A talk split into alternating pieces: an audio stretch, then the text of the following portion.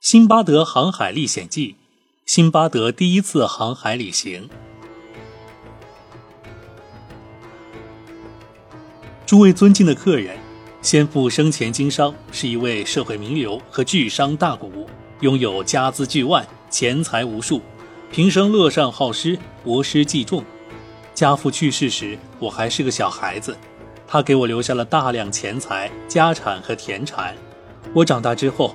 自己经手管理这些财产，便开始花天酒地的挥霍，终日穿金食玉，喝美酒，食佳肴，同时结交了一班年轻后生，终日同这帮酒肉朋友厮混在一起。原以为这样的日子会永远不变，便一味的吃喝玩乐，挥霍无度。过了一段时间，我幡然醒悟，恢复了理智，这才发现自己的钱财已经告罄，我的状况已不复以往。面对这种情况，我不由得大吃一惊。我这一惊非同小可，突然想起了从前听人讲起过的圣人大卫王之子所罗门大帝的名训。他说：“世上有三种事情胜过另外三种事情：死亡之日胜过诞生之日，活着的狗胜过死去的狮，坟墓胜过宫殿。”想到这里，我振作精神。将家中的家具、服饰和房产，以及手中所有的东西悉数变卖，凑足三千迪拉姆，打算前往异国他乡去谋个营生。这时，我想起了一位诗人做的诗：“付出汗水有多少，收获便会有多少。胸怀鲲鹏之志者，自然需要把夜熬。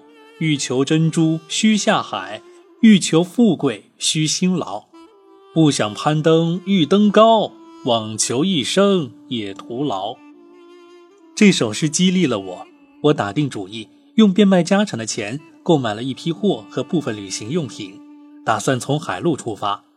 于是我乘上船，顺流直下，随一伙商人前往巴士拉。我们在海上航行了几天几夜，经过了一座又一座岛屿，从一条大海来到另一条大海，从一片陆地来到另一片陆地，途中。我们每经一地，便停靠上岸，同当地人进行买卖和易货交易。我们在大海中继续航行，来到一座岛上。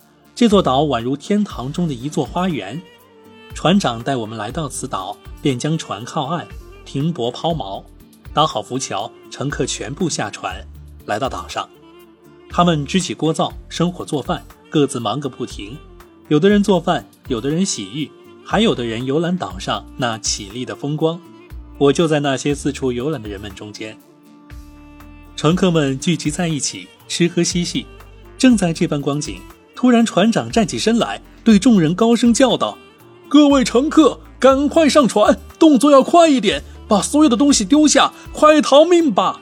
大家所在的这座岛并不是一座岛，而是浮在海面上的一条大鱼。天长日久。”鱼背上积满沙粒，变成一座岛屿的形状，上面长满了树木花草。你们在上面生火煮饭，大鱼受到火烤感到了烫热，便动了起来。它马上就要带着你们潜入大海，如果不赶快逃命，你们就会全被淹死。赶快逃命吧！众乘客闻听，大惊失色，丢下东西和行李，抛下脸盆和锅灶，纷纷上船逃命。有些人已经上了船，有些人还没来得及上船，那座岛便活动起来，带着上面的所有东西沉入海底，立即被波涛汹涌的大海所吞没。我是未来得及上船而留在岛上的乘客当中的一个，同所有未来得及逃走的乘客一起沉入大海。但是至高无上的主拯救了我，他赐给我一块大木板，才使我绝处逢生，免于一死。那木板原是人们洗浴所用的浴盆上的一块木板，被风浪打碎后飘在海面上。我用手紧紧抓住它，双腿似船桨那样划着水，海浪冲得我左右摇摆。船长不顾溺水者的性命，扬帆起航，载着已经上船的乘客走了。我眼巴巴地望着那只船，直到它从我视线中消失。我料定自己此番必死无疑，只好听天由命。夜晚来临，我紧贴在那块木板上，任由风吹浪打。就这样，我趴在木板上度过了一天一夜。靠风浪的帮助，我飘到一个高出水面许多的海岛，岛边有许多垂向海面的大树。我抓住了一棵大树上的一根树枝，借助它攀上海岛，这才发现双腿被鱼咬得鲜血淋漓，只因过度伤心和疲惫而毫无感觉。来到岛上，我惊魂未定，便像死人一般昏沉沉地躺在地上，渐渐失去了知觉，昏睡过去，直到第二天才苏醒过来。翌日天亮，太阳照射在我身上，我这才意识到自己身处岛上。起身一看，发现双腿已经肿胀。面对此情此景，内心不由得十分凄然。我艰难的前行，一会儿往前爬行，一会儿匍匐着向前挪动。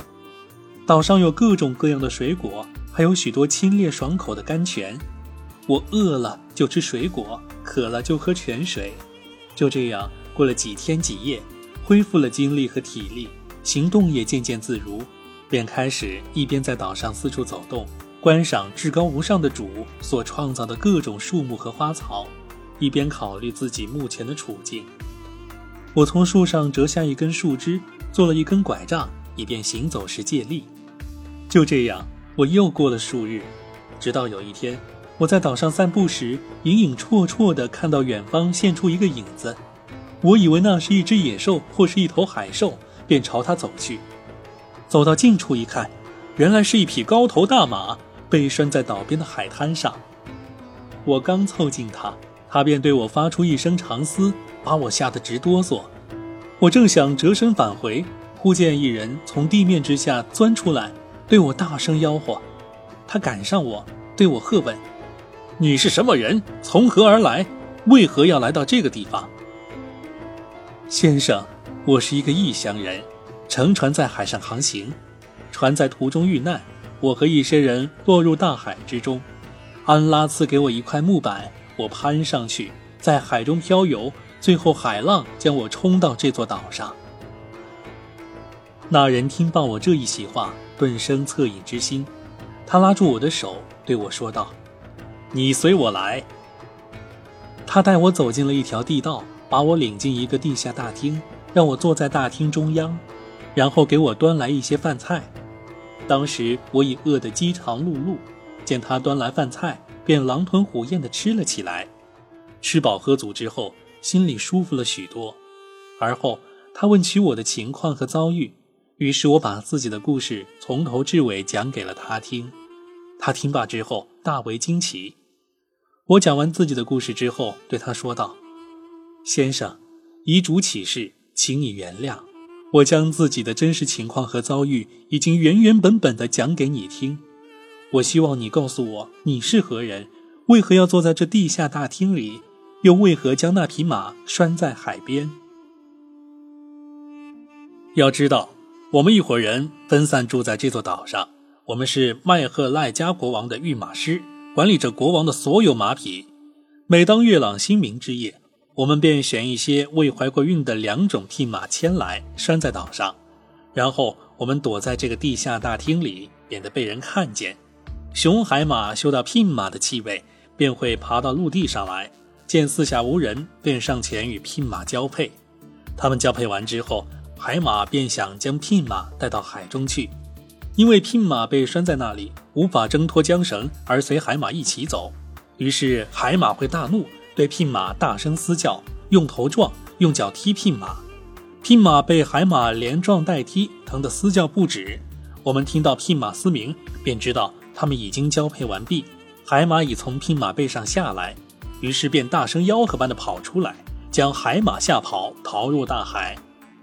聘马怀孕妊娠期满，生下马驹，无论公母，每匹都价值世上的一库银子。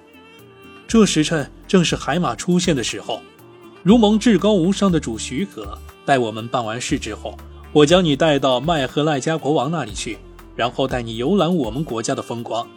要知道，若不是碰上我们，你在此地不会遇到任何人，你会在谁都不知道的情况下抑郁而死。这下我救了你，能够让你回到你的祖国。我听罢他这一席话。赶忙为他祈祷祝福，感谢他的大恩大德。正在我们说话的当儿，海马已从海中跃出，来到岛上。他大叫一声，旋即扑到聘马身上交配。交配完之后，他从聘马身上下来，想把聘马带走，因为聘马被拴在那里，走动不得。于是海马大怒，又踢又叫。御马师闻听，手持利剑和盾牌，冲出地下大厅。他边朝前奔跑，边大声呼叫同伴：“大家快来呀，快到马这儿来！”他边喊叫边用剑击打盾牌。一伙人手持矛枪，呐喊着前来。海马见状，吓得胆战心惊，慌忙逃走，像水牛一般扎入大海，消失在海水之中。那位御马师回到地下厅，少时，他的伙伴们每人牵一匹聘马，全都到他这里来了。见我在他身边，他们便问起这是怎么回事儿。于是我便把自己的故事讲给了他们听。他们围拢过来，摆上宴席。请我同他们一起用餐，我没有客气，便同他们一起吃了起来。吃饱喝足，他们起身上马，带着我前往麦赫赖加国王的城中。来到城里，他们先去拜见国王，将我的事情禀告于他。小青，国王召我进去，他们便把我带进宫中。来到国王面前，我向国王问候致意，他也还了礼。国王欢迎我到来，彬彬有礼地向我问候。然后问起我的情况，于是我便把自己所见所闻和所遇到的事情从头至尾都告诉了他。国王听罢，对我的遭遇颇感诧异，对我说道：“孩子呀，遗嘱启示，你已经平安脱险。若不是你命大，绝不会从这些灾难中安然逃脱。”然后他对我慷慨馈赠，盛情款待，并将我视为知己。对我好言安慰，任命我管理港口，并负责登记过往船只。于是我便成了他手下的一名朝廷命官。他对我慷慨大方，恩宠有加，在各方面都对我关怀备至，赏赐我一套华贵的衣服。我时常为百姓利益向国王进谏，为他出谋划策，深得国王信任。就这样，一直过了很长时间。那次旅行，我听到过许多奇闻。经历过许多异事，麦赫赖加国王下辖的群岛之中，有一个独具特色的岛屿，名叫卡比勒岛。听其他岛上的居民和过往的旅客一本正经地告诉我们，岛上通宵都能听到敲锣击鼓的声音。我在海中见过一条长达两百万尺的大鱼，还见过一条面孔酷似猫头鹰的鱼。那次旅行，我见到许多稀奇古怪的东西，若是给你们细讲，那可就话长了。辛巴德于是继续讲他第一次航海旅行的故事。每当我到海上去登记过往船只，便会从商人、旅行者和水手们打听巴格达城，希望有人能告诉我有关他的情况。然后我便同他一起前往巴格达，回到我的故乡。但是却没有一个人知道巴格达，也无人晓得谁将前去那里。面对这种情况，我感到非常迷茫，不知如何是好。常年身处异国他乡，使我已感到厌倦。在这种万般无奈的情况下，我又心境不爽地过了一段时间。就这样，我一直在那些群岛上游览，遍赏岛上的珍草异木和瑰丽景色。直到一天，我像往常那样手拄拐杖站在海边，只见一艘大船从远方驶来，上面有许多商人。大船驶进城市的港口，船长落下船帆。靠岸停泊抛锚，然后搭好浮桥，船员们将船上所有的货物全部卸到岸上。他们慢腾腾地卸货，我站在那里为他们登记。我问船长：“船上还有其他东西吗？”“是的，先生，在舱底还有一批货物，但货主却在途中一个岛附近淹死在大海里。他的货物还在我们船上，我们想把他的货物卖掉。”将货款送给他在和平之邦巴格达城中的亲人。我问船长：“那位货主叫什么名字？”他叫航海家辛巴德，已经淹死在大海之中。船长答道：“我听他如此说，当下定睛一看，认出了他，遂对他大叫一声，说道：‘船长啊，你可知道，我就是方才你提到的那位货主，我就是航海家辛巴德。’”当时我同一伙商人一起下船，登上了那座假岛，在那条巨大的鱼背上漫游。当那条鱼活动起来，你大声叫着要我们上船时，有些人上了船，剩下的人全被海水淹没了。当时我就在那些被海水淹没的人当中。但是至高无上的主却将人们原来洗澡用的大木盆上的一块木板赐给我，使我死里逃生，幸免于难。我爬上那块木板，用双腿作桨向前划水，靠风浪帮助来到一座岛上。我上得岛来，又是至高无上的主派麦和赖加国王的御马师们将我搭救。我将自己的遭遇讲给了国王听，国王听罢对我格外施恩，任命我为这座城市的港口管理员。于是我便开始在国王手下效力。你船上的这批货物是我的，是我的财产。船长说道：“别无他法，唯有仰仗至高无上的安拉了。真是世风日下，人心不古，从此世上再无忠信可言。”船长，此话怎讲？我已经将自己的故事全都告诉了你，你既听了我的故事，就该相信我才是。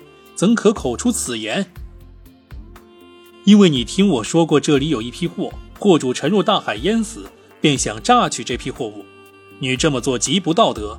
我们亲眼看到他同许多乘客一起葬身大海，他们全部罹难，无一幸免。你怎可妄言你自己就是货主呢？船长愤愤地说道：“船长啊，请你先听听我的故事，听罢我的话，你才会明白。”我是诚实的人，谎言是伪善者的标志。接着，我又把自己经历的遭遇从头至尾对他讲了一遍。与他一起离开巴格达城，到达那座假岛。登上岛后，那座假岛却突然下沉。同时，我还提起了一些发生在我与他之间的事情。这时，船长和船上的商人们才真的相信我就是货主，他们认出了我。纷纷祝贺我大难不死，死里逃生。他们都对我说：“遗嘱启示，我们都没有想到你会幸免于难，大难不死，必有后福，注定会赐你长寿。”然后他们将货物还给我。我见那货物上赫然写着我的名字，而且货物一件也不短缺。我打开货箱，从中取出一些贵重物品，让水手们替我扛着，随我来到王宫，作为礼物送给国王。我告诉国王，这艘船便是我落水之前乘坐的那艘船，并告诉他，我的货物已经完好无缺的运达，这是从货物中拿出来送给他的礼物。国王闻听，感到非常惊讶，他见我所说的全是实话，便对我恩宠有加，更是喜爱，赐给我许多东西作为还礼。